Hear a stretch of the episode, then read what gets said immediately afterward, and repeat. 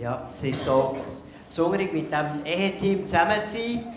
Und mir geht es so, dass wenn wir zusammen einen Abend verbringen oder mal ein Wochenende oder so, mir berührt es extrem, wie verschieden ihr seid als Ehepaar, wie verschieden wir sind und trotzdem uns eint eine gewaltige Leidenschaft für Jesus und eine Leidenschaft für Freundschaft, für Beziehung.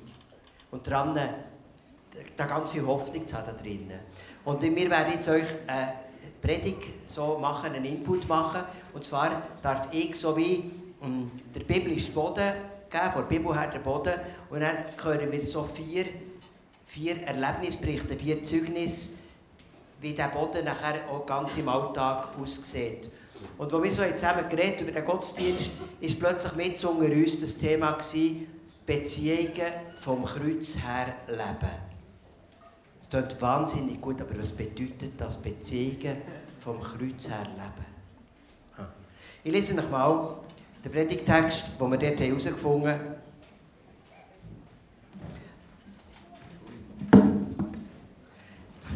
Ich lese noch mal den Predigtext vor. Das ist 1. Korinther 1, Verse 18 bis 25. Und zwar schreibt der Paulus dort, 1. Korinther 1, 18 folgende, schreibt dort an, eine Gemeinde, wo Beziehungen ein riesiges Thema sind, wo Beziehungen auch gar nicht einfach sind. Und er schreibt ihnen, der einzige Ort ist das Kreuz. Er schreibt ihnen nämlich, mit der Botschaft vom Kreuz ist es nämlich so. In den Augen derer, die verloren gehen, ist sie etwas völlig Unsinniges. Für uns aber, die wir gerettet werden, ist sie der Inbegriff von Gottes Kraft. Nicht umsonst heißt es in der Schrift, die Klugen werde ich an ihrer Klugheit scheitern lassen. Die Weisheit derer, die als weise gelten, werde ich zunichte machen. Wie steht es denn mit ihnen, den Klugen, den Gebildeten, den Vordenkern unserer Welt? Hat Gott die Klugheit dieser Welt nicht als Torheit entlarvt? Denn obwohl sich seine Weisheit in der ganzen Schöpfung zeigt, hat ihn die Welt mit ihrer Weisheit nicht erkannt. Deshalb hat er beschlossen, eine scheinbar unsinnige Botschaft verkünden zu lassen, um die zu retten, die daran glauben. Die Juden wollen Wunder sehen, die Griechen fordern kluge Argumente. Wir jedoch verkündigen Christus, den gekreuzigten Messias. Für die Juden ist diese Botschaft eine Gotteslästerung und für die anderen Völker völliger Unsinn. Für die hingegen, die Gott berufen hat, Juden wie Nichtjuden, erweist sich Christus als Gottes Kraft und Gottes Weisheit. Denn hinter dem scheinbar so widersinnigen Handeln Gottes steht eine Weisheit, die alle menschliche Weisheit übertrifft. Gottes vermeintliche Ohnmacht stellt alle menschliche Stärke in den Schatten. Und ich werde euch den Text erklären mit einem ganz schwierigen alten Bild. Wo ihr zuerst denkt, wo hat der Berni das Bild ausgraben? Es ist 500 Jahre alt, ein Bild von der Kreuzigung von Jesus.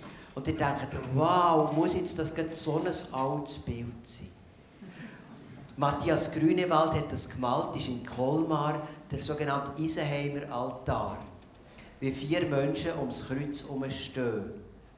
Und ich werde euch den Text erklären. Wir werden nachher vier Zeugnisse zu jedem von diesen vier Menschen hören, wie das heute im Jahr 2016 aussieht. Ungefähr 1516 ist das gemalt worden. Mit drin Jesus links am Boden knäulet mit erhobenen Händen die Maria Magdalena. Ich bringe sie in Verbindung mit der Hure, mit der Prostituierten aus Lukas 7, wo Jesus ja hat so mit ganz viel Öl, äh, nachdem sie hat die Füße gesalbt. Maria Magdalena nachher ist äh, Maria in einem weißen Kleid, die Mutter von Jesus, wo gerade ohnmächtig wird, wo aufgefangen wird vom Evangelist Johannes und rechts auf der anderen Seite vom Kreuz zeigt der Johannes der Täufer, der eigentlich bei der Kreuzigung gar nicht gelebt hat, aber der Maler hat ihn dort hergemalt unter das Kreuz. Der Johannes der Täufer zeigt auf den Jesus. Das sind die vier Personen. Und ich zeige euch das und wir werden zu jeder von den Personen nachher ein Zeugnis hören. da ist zuerst auf den Knien die Maria Magdalena, prostituierte Hure. Sie hat, sie hat Liebe gesucht. Sie hat gespürt in ihrem Herz einen riesen Mangel. Ein riesen Loch in ihrem Herz. Und sie hat das mit ganz vielen Beziehungen zu ganz vielen Männern gesucht, das Loch, den Mangel aufzufüllen. Und sie hat gemerkt, der Mangel ist gern grösser geworden. Je mehr sie sich hat hingegeben, je mehr Männer, desto mehr hat sie gemerkt, der Mangel wird gern grösser. Und bei Jesus aufs Mal hat sie gefunden, das ist der Schlüssel, das ist die Liebe vom Vater. Da bin ich bei jemandem, bei Jesus, wo, wo der Mangel, all mein Mangel, das Riesenloch im Herz, das der Mangel an Liebe ausfüllt. Und wenn wir die vier Personen anschauen, sollst ja du vielleicht selber auch denken, hm, ein Stück weit bin ich vielleicht selber, ich und meine Beziehungen, ein bisschen wie eine von diesen Personen. Ich habe in mir sehr stark die Maria Magdalena gesehen. Ich war früher sehr ein lieber Pfarrer. Gewesen. Und ähm, die Leute haben gerne gesagt, du bist so ein guter Pfarrer und ein lieber Pfarrer. Und das hat mir so gut getan. Und ich habe in meinem Mangel wieder das gesucht, all diese Bestätigungen. Und ich habe gemerkt, der Mangel ist größer geworden. Bis ich wirklich habe gemerkt es gibt eine Liebe vom Vater im Himmel, wo, wo all den Mangel ausfüllt. Und es ist so schön, dass die Maria Magdalena ihr Salbgefäß dabei hat, wo sie als erstes Mal wird der Leichnam von Jesus salben und dann wird sie überhaupt noch ganz vielen Menschen als Geheilte von ihrem Mangel wird sie ganz vielen Menschen eine Salbung weitergeben. Links davon ist Maria, die Mutter von Jesus, in diesem weißen Kleid und sie steht für etwas anderes. Für. Maria ist eine Frau, die von Anfang an ihre Erwartungen, die sie hatte, als Leben und an Beziehungen, gegen wieder sie durchkreuzt worden. Sie hat schon als Teenager angefangen. Es wäre so schön gewesen, so ein gemütliches Leben mit dem Josef, eine Familie haben. Das wäre so, in dem Nazareth, das wäre so schön gewesen. Und es ist alles ganz anders gekommen. Die Maria hat, hat so ihre Erwartungen gegen müssen an Gott abgeben. Das ist sehr schmerzhaft, wie ein Schwert durch ihr Herz. Aber gleichzeitig hat sie gemerkt, durch das, dass sie ihre Erwartungen Gott abgeben, hat Gott ihr gegen mehr geschenkt. Und da am Kreuz sehen wir sogar in einem unglaublich schmerzhaften Moment, wenn das Bild von nachher, mal im Internet von nachher anschaut, seht ihr, dass sie in diesem Moment ohnmächtig wird. Und der Johannes fährt sie gerade auf. Also sie merkt, ähm, meine Macht, mit meiner Macht, mit meiner Kraft, ist es am Ende. Ich kann nicht mehr. Gott, du musst, ich, ich kapituliere. Mangel und Erwartung. Übrigens, ich war es ganz vergessen zu sagen, ihr könnt euch das mit der Maria Magdalena sehr gut merken. Maria Magdalena Mangel, das sind die 3M, also MMM, 3M. Also, gehen wieder am 3M vorbei, geht, denkt ihr vielleicht an Maria Magdalena ganz kurz und vielleicht auch euer eigener Mangel. Der 3M ist ja auch so ein Ort, wo Menschen ihren Mangel probieren zu stillen. Ja. Und nachher als dritte Person der Johannes, der Täufer, der dort unter dem Kreuz steht, wo ihr seht einen übergrossen Zeigefinger. Also der Maler hat extra einen riesen Zeigefinger gemalt, der auf den Jesus zeigt. Und ob schon er ja dann schon zur Kreuzigung schon tot ist, aber der Johannes hat der Maler bewusst hergestellt und wo zeigt auf Jesus, der, der ist der tut zentrale Problem, das unsere Beziehungen kaputt macht, all die Verletzungen, die wir so schmerzhaft auseinandergehen, der tut das heilen. Da ist Vergebung, da ist Versöhnung. Und darum hat er das Lämmli mitgebracht. Das Lamm, Jesus ist das Lamm, das unsere Schuld trägt. Der Mann hat das bewusst so gezeichnet. Und als vierte Person, und eben, eigentlich steht hinter dem Johannes, steht noch eine Inschrift, man sieht sie nicht gut, steht eine Inschrift, er muss wachsen, ich muss abnehmen.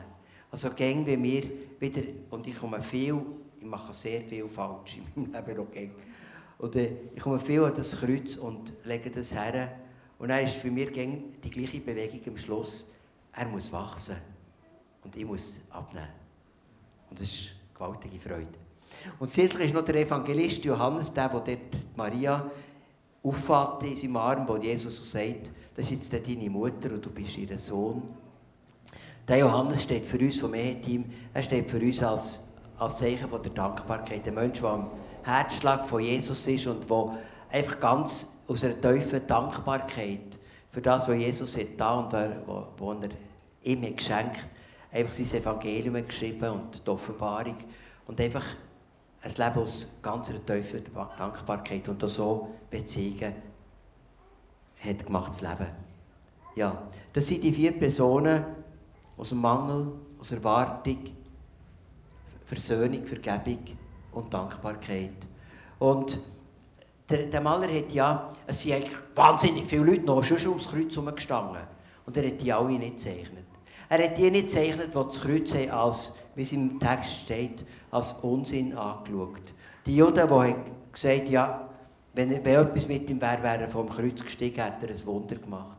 Die, alle die Völker, die irgendeinen schönen, weisen Religionsstifter in wallenden Gewändern erwartet und stattdessen ist der da am Kreuz.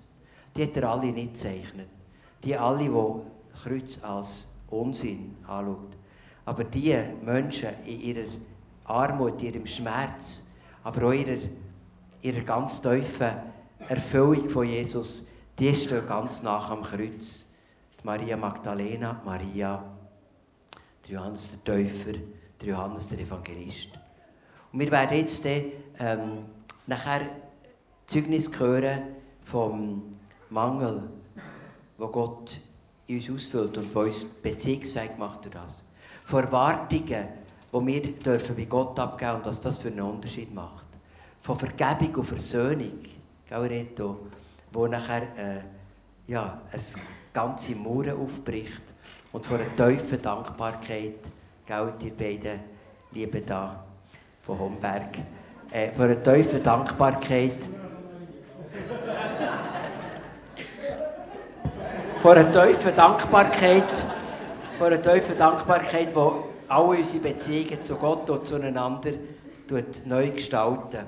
Ich lese noch die zwei Kernverse aus dem Text und dann wollen wir anfangen mit diesen praktischen Zeugnissen. Mit der Botschaft vom Kreuz ist es nämlich so.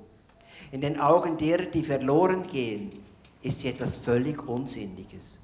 Für uns aber, die wir gerettet werden, ist sie der Inbegriff von Gottes Kraft. Denn hinter dem scheinbar so widersinnigen Handeln Gottes steht eine Weisheit, die alle menschliche Weisheit übertrifft.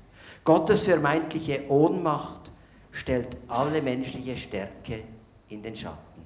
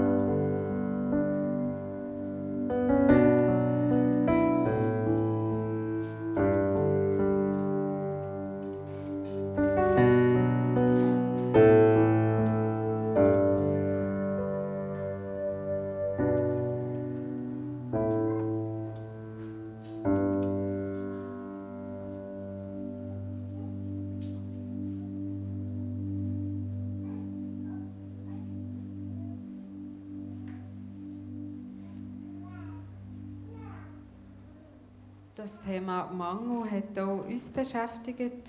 Wir sind Markus und Annemarie May.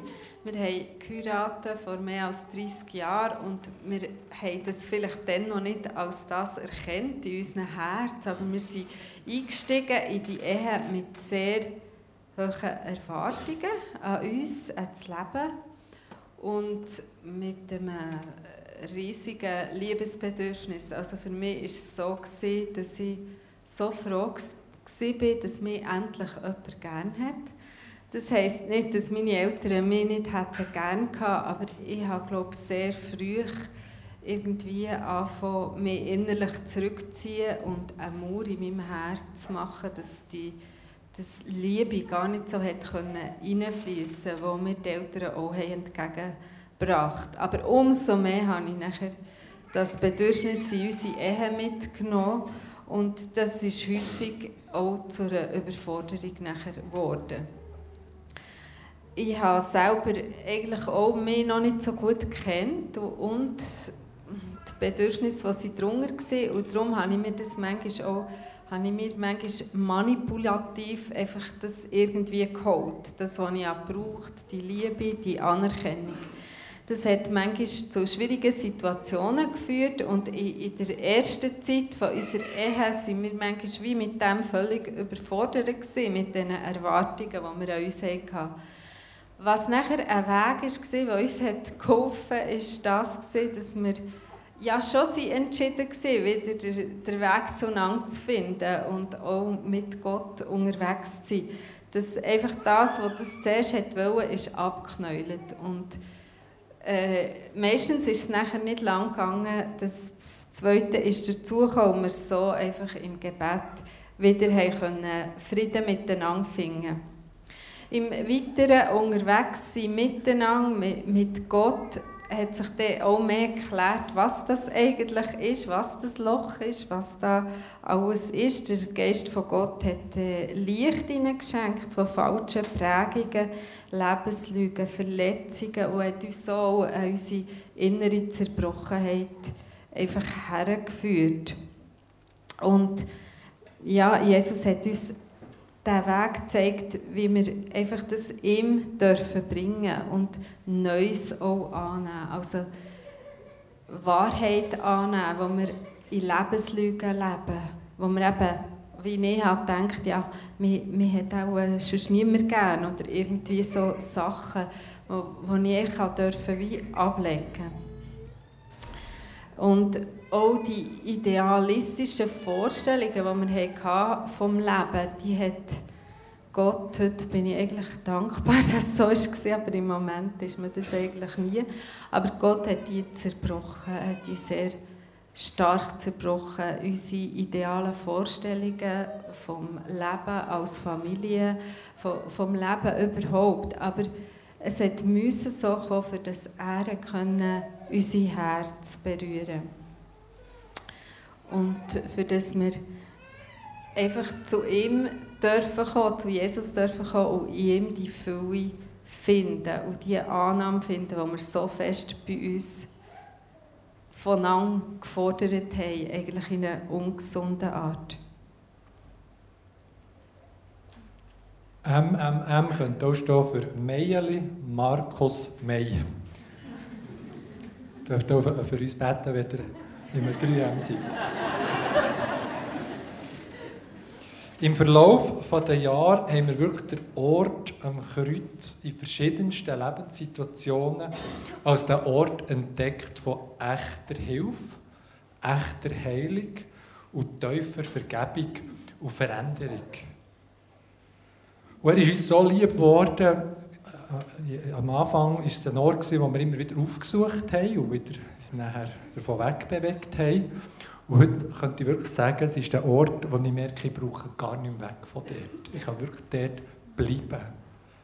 Es ist für mich zu dem Ort geworden, wo ich kann sagen ich bin angekommen. Ich muss auch nicht mehr suchen, sondern ich habe wirklich gefunden. Ich glaube auch nicht, dass es noch Alternativen gibt. Für mich ist es wirklich der Ort, wo ich kann sagen ich bin angekommen. Und der Ort sieht wirklich doch stark aus, verheißungsvoll aus.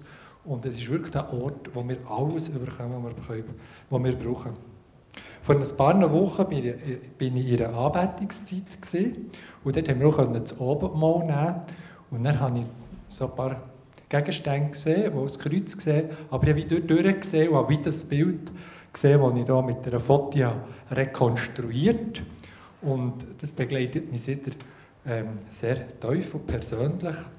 Und für mich ist wirklich der Ort, vom Kreuz der Ort geworden, zuerst mal von der Kapitulation. Und dieser Schritt, das ist der, den ich bis heute nicht gerne habe. Meine Seele sträubt sich jedes Mal dagegen. Sie hat auch immer gute Argumente. Und vor allem eins Argumente sind ein bisschen richtiger als die Argumente meiner Frau. Eben nicht viel, aber ein bisschen richtiger sind sie. Und ähm, es ist wirklich der Ort, wo ich wirklich darf, die Ansprüche und Rechte einfach abgeben und loslassen. Und wirklich darauf verzichten, weil ich weiss, da liegt ein Geheimnis drin, das grösser ist, als selber Recht haben, als selber etwas einfordern, was ich glaube, was ich jetzt dringend brauchte. Das Kreuz ist für mich der Ort geworden, wo ich wirklich essen kann, wo ich mich satt essen kann. Ich bin einer mit Abgründen in meiner Seele, einer mit Löchern. Und jetzt darf ich schon ein paar Jahre zurück schauen, wo ich wirklich mit dem Geheimnis unterwegs bin und wirklich erlebe, wie die einfach gefüllt, geheilt und gesättigt werden. Durch wirklich das Lebensbrot, das Jesus mir geworden ist. Für mich ist das Kreuz auch der Ort, wo ich trinken kann, mich satt trinken, oder wie sagt man, bis ich besoffen bin. Ähm, und das war ein Teil, den ich lange nicht verstanden habe. Wie, wie könnte das sein? Wie macht man denn das? Also, das eine ist mal das Abendmahl, das wissen wir. Ich habe auch gewusst, wie es geht. Aber wie ist denn das im Alltag, im Stress, wenn mich jemand nervt oder wenn ich einen Anschlag komme? Wie kann ich denn das dann wirklich eins zu eins auch umsetzen? Und ich habe einen Freund, der das Geheimnis schon länger entdeckt hat. Und dann habe ich ihn mal gefragt, wie machst du das, das Trinken wirklich von dieser Fülle? Dann hat er gesagt, weißt du, du musst einfach das so nehmen wie einen Joint und dann musst du so musst einfach so reinziehen. Ich hatte noch nie einen Joint, gehabt, aber das Bild hat mir geholfen, wirklich das einfach reinziehen. Das darfst du echt lüngen lassen.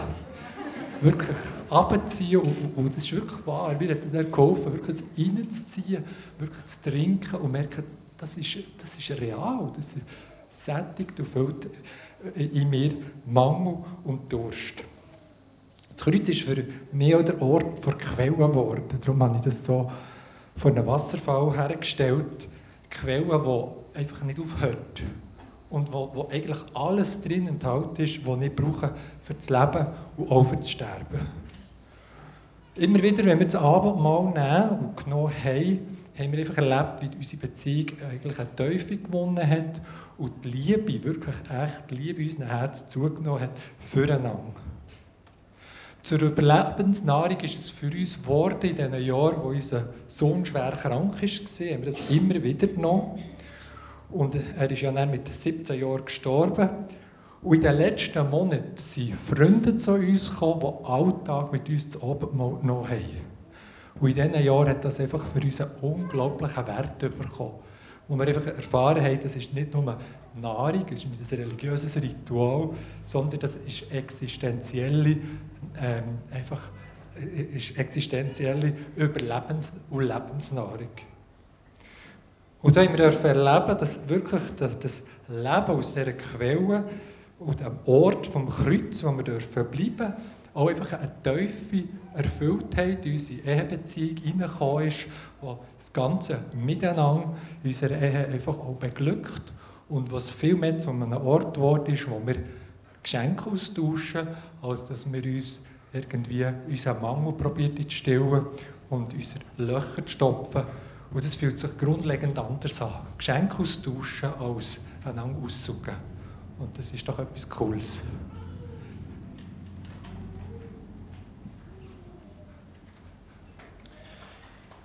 Jo.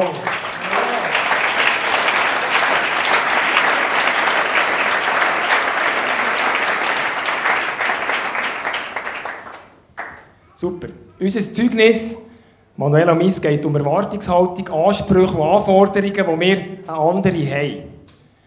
Und wenn wir von solchen Ansprüchen und Anforderungen reden, dann muss ich eigentlich dort anfangen, wo die Erwartungshaltung ihren Ursprung hat, nämlich bei mir selber. Das wäre ein Thema für sich, weil die Grenze ist ganz fein zwischen irgendwo einem positiven, ja, ich sage jetzt mal wirklich so ein bisschen äh, Sprotz im Sinne von, ja, er, ja irgendwo ähm, positivem Ehrgeiz und überfordert sein oder eben auch zerbrechen wegen dem Perfektionismus. Also ich bin einer, ich habe ziemlich hohe Erwartungen an mein, in meinem Leben. Und ich habe die automatisch auf meine Familie übertragen. Und das ist ja durchaus eigentlich gut. Also wenn ich an meine Kinder denke, so einen Wert nehmen und sagen, im ersten Gottesdienst waren sie da, zwei davon, so das Beste geben, dann ist das durchaus etwas Positives ich habe das Gefühl, das hat meine Kinder, oder unsere Kinder positiv und gut geprägt. Es wird dann schwierig, wo ich eine Erwartungshaltung hatte, aus dem, aus dem Ding heraus, so die perfekte Vorzeigenfamilie. Und, und irgendwo Ansprüche an meine Familie haben, wo über das hinausgeht, was sie überhaupt leisten können und was sie überhaupt machen können. Wer uns kennt, der weiss, dass wir als Familie schon der Weg geführt wurden in das Echtsein und irgendwo die Transparenz und irgendwie auch die Ehrlichkeit haben und dort unterwegs sind. Ich kämpfe eben immer noch so mit ein paar Idealbildern. Eines davon ist, wenn ich unsere Ehe schaue, ich bin wirklich mit einer genialen Frau gesegnet worden. Sie ist sportlich, sie ist spontan, sie ist offen, sie ist gastfreundlich, sie ist abenteuerlustig, kommt auf die wildesten Reisen mit. Sie hat Energie für zwei. Das ist die eine Seite. Und die andere Seite ist, sie sammelt gerne. Oder eher so zu sagen, sie schießt eigentlich nichts weg. Weil wir können sie dann wieder mal brauchen. Und Ordnung, sage ich mal, ändert so viel wie nötig.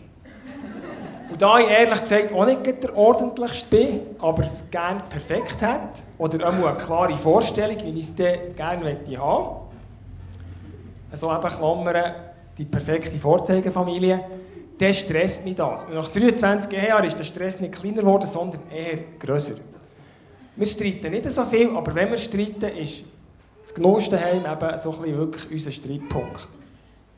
Und wir haben dann eine Seelsorgewoche gemacht von Lisa. Nicht wegen dem, es ist nicht bedrohlich für unsere Beziehung, aber es ist wirklich gleich mühsam. Also dass der, der Pfeil da dazwischen ist irgendetwas, was stresst und stört zwischen uns. Und wir haben dort unter anderem auch das, das Beziehungsdreieck. Das Beziehungsdreieck ähm, ein bisschen zusammen angeschaut. Das ist ein ganz einfaches Bild. Kannst du sogar noch äh, weitergehen, das Kreuz noch reinstellen. Und ich habe begriffen, was ich begriffen habe, ist, ich kann es aus mir selber nicht tun. Ich fordere hier etwas von meiner Frau, was sie gar nicht kann und was sie gar nicht ist.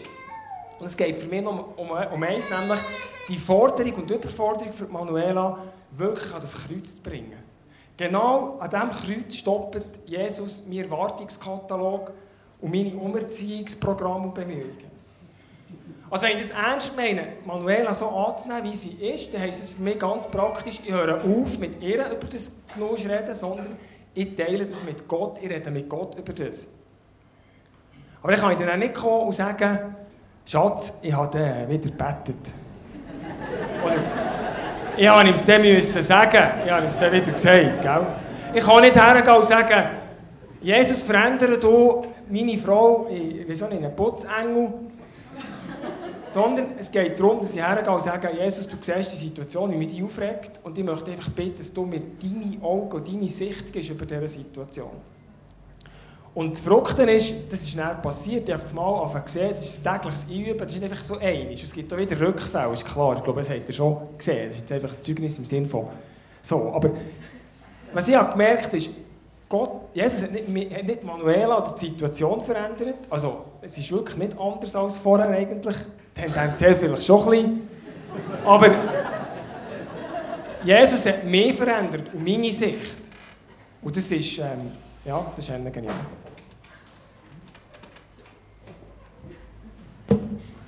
Ja, jetzt muss ich da noch mein Dreieck holen, das ich nämlich so schön habe gebastelt Aus so Sachen, die ich noch gerade so habe gefunden habe, weil ich sie nicht fortgeschossen habe. Das konnte ich so gäbig brauchen. Zum veranschaulichen.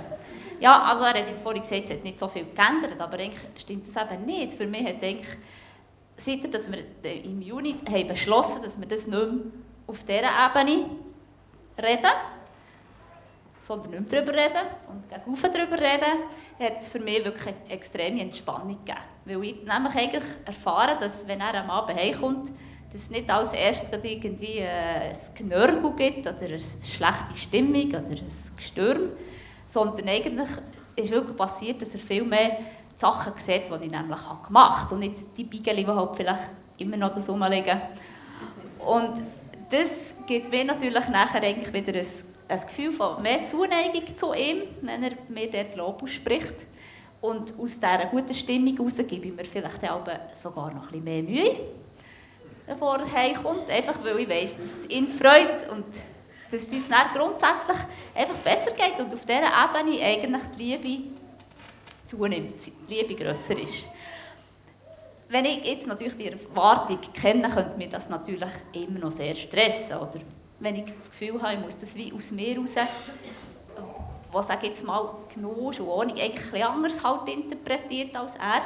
Wenn ich es aus mir raus müsste ändern, würde mich das wirklich stressen. Und ich habe dort irgendwo begriffen, dass es ja nicht darum geht, dass ich ihm seine Erwartungen erfülle und umgekehrt in einer Beziehung, sondern dass Gott mich eigentlich in eine Geschenkposition hat hineingestellt Also mit allem, was ich bin und was Gott in mich hat hineingelegt was Jesus mir geschenkt hat, meine Stärken und Schwächen, darf ich ein Geschenk sein für ihn.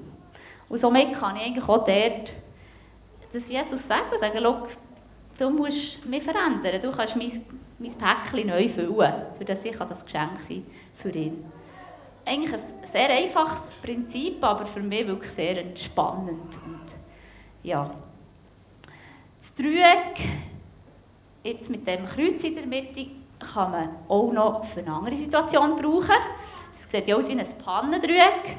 Bei uns gibt es manchmal, dass wir so schön streiten können und dann uns so und jedes redet und redet und steigen wir uns so auf. Und dann haben wir eigentlich ein Codewort abgemacht. Wir sagen jetzt einfach Dreieck. Und wenn eines von uns das sagt, laut, dann haben wir beschlossen, dass ab dann einfach sofort wir schweigen. Wir reden nicht mehr. Wir sind still, kommen aber innerlich vor Gott mit dieser Sache. Und das Interessante ist eigentlich, dass so nach einem Zeitchen einem Gott schon eine Lösung zeigt, die vielfach bei ihm selber anfängt. Und dann kann man nachher unten auf dieser Ebene eigentlich aus einem anderen Blickwinkel, aus einer anderen Sicht wieder aufeinander zu Vergebung aussprechen und neu anfangen. Ja, das, das Dreieck, das ist natürlich nicht nur in Ehebeziehung zu anwenden, das kann man eigentlich in allen Beziehungen anwenden. Und vielleicht habt ihr auch so Leute, die ihr merkt, die ihr eigentlich mit euren Erwartungen oder euren Umerziehungstaktiken unter Druck setzt. Und vielleicht wäre es dort ja, mal auszuprobieren, mit diesem Dreieck zu funktionieren. Und ja, zu merken, wie man die Leute wirklich die Freiheit einlassen sich selber dürfen sein. Etwas ganz Wichtiges noch, die unausgesprochenen Erwartungen. Die sind auch fast manchmal noch grösser als die ausgesprochenen.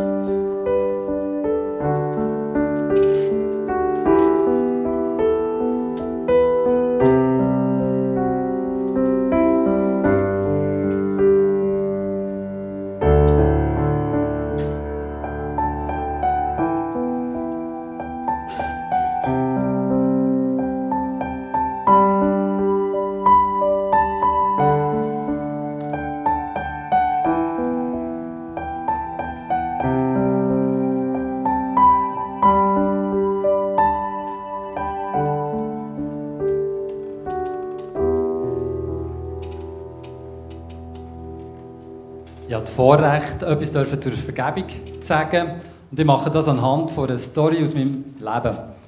Es war März 1993. Ich war dann 21 in IME, bei IMEM in Hamburg. Und da hat mir Gott einen Traum gegeben. Und in diesem Traum hat er mir gezeigt, auf der einen Seite und auf der anderen Seite mein Vater und dazwischen ein riesen Graben. Und dann ist Gott in diesen Graben hineingestanden, hat seine Arme ausgestreckt, hat mich angeschaut und hat gesagt, Reto, das, was dir dein Vater nie geben konnte, das wollte dir geben. Ich weiss, ja dann angefangen heulen in diesem Traum wie ein Schlosshund. Und am anderen Morgen bin ich erwacht und habe diesen Traum so präsent gehabt. Träume vergisst man ja vielfach, aber der ist mir so nach. Und dann habe ich mich gedreht in meinem Bett und habe ich gemerkt, dass mein Küsschen nass ist. Dann habe ich gemerkt, das war mehr als nur ein Traum. Und tatsächlich war meine Beziehung zu meinem Vater in diesem Moment, oder seit Jahren, eine riesige Baustelle. Gewesen. Mein Vater verletzt von seiner Vergangenheit, von seinen Problemen prägt, hat es nicht geschafft, eine Brücke zu mir aufzubauen. Und zugleich habe ich es eigentlich nicht geschafft, auf ihn zuzugehen und habe ihn abgelehnt, bin auf Distanz gegangen. Und meine grösste Angst war, ich könnte so werden wie er.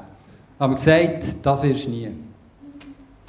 Wochen später, nach diesem Traum, hat sich in meinem Leben die Angst und die Panik immer mehr ausbreiten. Und ich habe gemerkt, jetzt muss einfach etwas gehen, sonst, sonst mache ich den Wirbel. Und dann bin ich, habe ich gemerkt, ich muss zu meinem Vater gehen. Und das war wahrscheinlich mein grösster Feind bisher in meinem Leben. Und dann bin ich zu ihm gegangen und gesagt, hey, wir müssen reden miteinander. Dann hat er gesagt, ja, ich weiß. Und dann bin ich in das Zimmer mit ihm und gesagt, Dad, kannst du mir vergeben, dass ich dich die ganze Zeit so abgelehnt habe? Dann hat er gesagt, ja, das kann ich. Und nachher hat er gesagt, Reto, du musst wissen, ich habe es nie geschafft, eine Beziehung zu dir aufzubauen. Kannst du mir vergeben für all das, was ich dir angetan habe? Habe ich gesagt, ja, das kann ich. Und dann haben wir uns in die Arme genommen, haben ein kurzes Gebet gesprochen, zwei, drei Tränen verdrückt. Und nach einer vierten Stunde war das vorbei. Gewesen. Es war nicht der grosse Befreiungsschlag. Gewesen. Es ist eigentlich etwas recht, recht Kognitives. Gewesen. Ich habe, ja, es ist nicht, äh, weil ich mich so gut gefühlt habe, habe ich das gemacht. Sondern ich wusste, es ist einfach ein wichtiger Schritt. Aber etwas Entscheidendes ist passiert dann. Und zwar hat die Vergebung einen Riss in die Mauer von meinem Herz hineingeschlagen. Es war ein kleiner Riss, das war nicht ein riesiger Riss. Und durch diesen Riss hat Gott seine Liebe durchbringen. Und immer mehr. Und im Laufe der Jahre, und äh, ich rede hier nicht von Wochen und Monaten, im Laufe der Jahre ich, ist der Riss immer grösser geworden und ich habe immer mehr Zugang bekommen zu meinem Vater. Zugang zu seinem Herz, auf verstehen, wie er tickt. Und in dem Maß, als ich Zugang bekommen zu meinem Vater, habe ich auch Zugang bekommen zu mir. Und das ist eigentlich spannend. Das habe ich vorher gar nicht gecheckt. Meine Identität ist gewachsen, im gleichen Maß, wie ich meinen Vater einfach ehren und verstehen. Und dann hat er seine Lebensgeschichte erzählen. Jahre später. Er hat erzählen, wie er in der Emmentaler Familie mit sieben Geschwistern mit drei Jahren das erste Mal weggegeben worden ist zu einer Pflegefamilie, weil man, weil man gesagt hat, das ist ein nervöses Kind. Und nachher mit sechs hat man ihn zu einem Bauer tun und dann war er ein Jahr lang dort gewesen, und dann hat man die Übung abgebrochen, weil er vor Heimweh fast gestorben wäre. Und mit neun hat der Armeeinspektor gesagt, jetzt muss er zum Bauer. Und dann ist er zu einem Bauer in Gondeswil und ist von dann an bis zum Schulschluss bei diesem Bauer und hat seine Eltern vier bis fünf Mal gesehen. Das war an Weihnachten. Und da hat sich plötzlich für mich das Maß von Vaterlosigkeit aufgetan. Und zugleich habe ich angefangen zu checken, das Maß der Vergebung ist immer grösser. Und mein Vater hat sich versöhnt mit seiner Geschichte. Er hat das schon vorher angefangen, bevor ich auf ihn zugekommen bin. Und hat damit eine Grundlage gelegt, dass ich mich versöhnen mit ihm und so haben wir heute ein Verhältnis, wo ich muss sagen, ich lerne immer mehr das schätzen, immer mehr das Erbe, das er hat, das Gute, das er hat reingebracht hat, in mein Leben hinein, lerne ich einfach schätzen und ich freue mich heute sehr über die Beziehung zu ihm. Vergebung hat nicht alle Probleme von mir gelöst. Es ist noch heute so, dass ich zwischen ihnen feite mit dieser Vaterlosigkeit. Und dass ich zu Gott muss kommen und ihm das einfach muss herlegen muss. Aber Vergebung hat etwas geschafft. Und zwar, dass das Problem von diesem Vaterlosen sein nicht mehr ein Problem ist zwischen mir und meinem Vater, sondern es ist ein Problem oder es ist eine Sache zwischen mir und meinem Gott. Und ich glaube, in dieser Perspektive, wenn wir Beziehungen so angehen, dann schaffen wir auch Brücken zu bauen, dann schaffen wir auch grosse Hürden zu meistern. Und das spielt keine Rolle, ob das jetzt äh, in der Beziehung zu den Eltern ist, in unserer Ehebeziehung oder in der Beziehung zu unseren Kindern.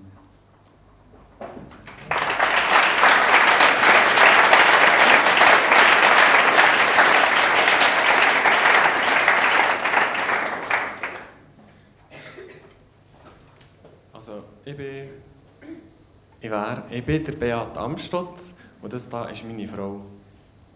Ich bin Rahel. Wir wohnen auf einem kleinen Bauernhof im Homberg, wie der Berli schon gesehen hat. Äh, uns hat in den letzten halben Jahren äh, sehr beschäftigt, dass wir einfach Dankbarkeit leben. So wie ein Lebensstil versuchen, einfach dankbar zu sein. In allem.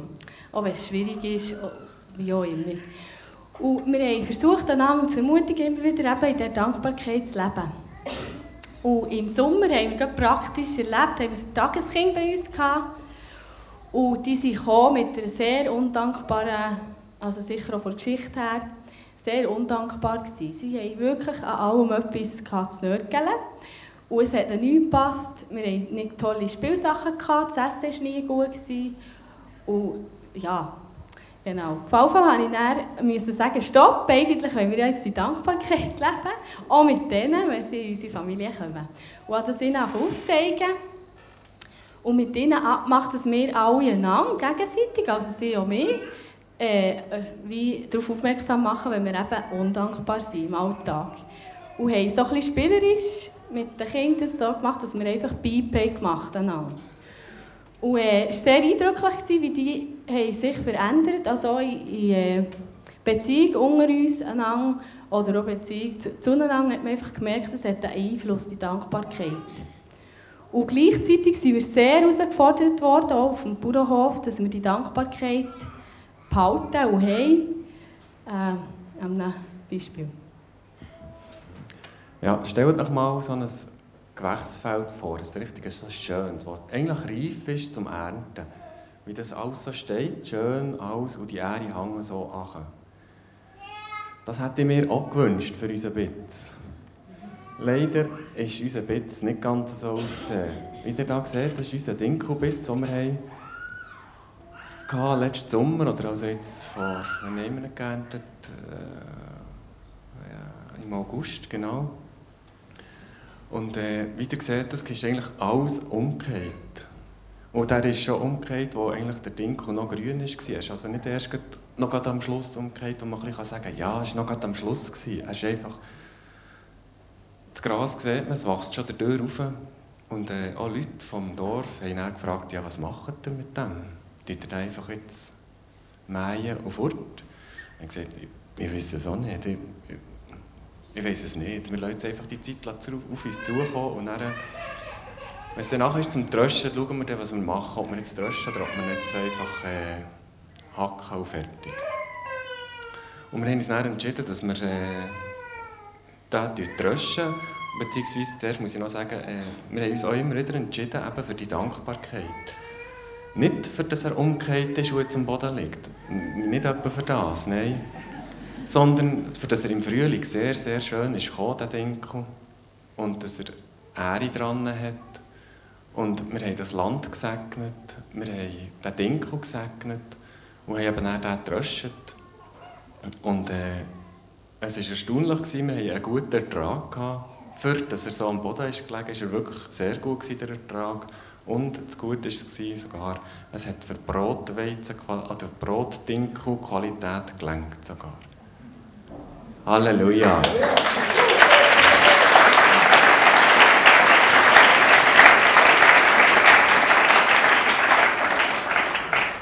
Es gibt keine hoffnungslose Situation. Mit der Botschaft vom Kreuz ist es nämlich so, in den Augen derer, die verloren gehen, ist sie etwas völlig Unsinniges. Für uns aber, die wir gerettet werden, ist sie der Inbegriff von Gottes Kraft. Denn hinter dem scheinbar so widersinnigen Handeln Gottes steht eine Weisheit, die alle menschliche Weisheit übertrifft. Gottes vermeintliche Ohnmacht stellt alle menschliche Stärke in den Schatten. Amen. Und Freunde, es, ist, es hat einen Grund, warum das hier das Kreuz genau da in der Mitte steht. Weil die Lösung für das, was wir jetzt hier gesprochen haben und geredet haben, die Lösung die liegt nur beim Kreuz, bei Jesus. Und ich möchte euch jetzt einladen in die Lobpreiszeit.